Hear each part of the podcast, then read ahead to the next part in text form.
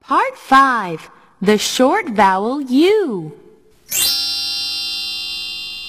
Unit 1. Sound of the letter U. Ah.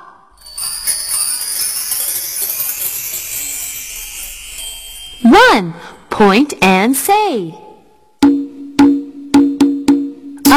a umbrella. A, a umbrella. A, a underwear. Uh, uh, underwear. A, a upset. Uh, uh, upset.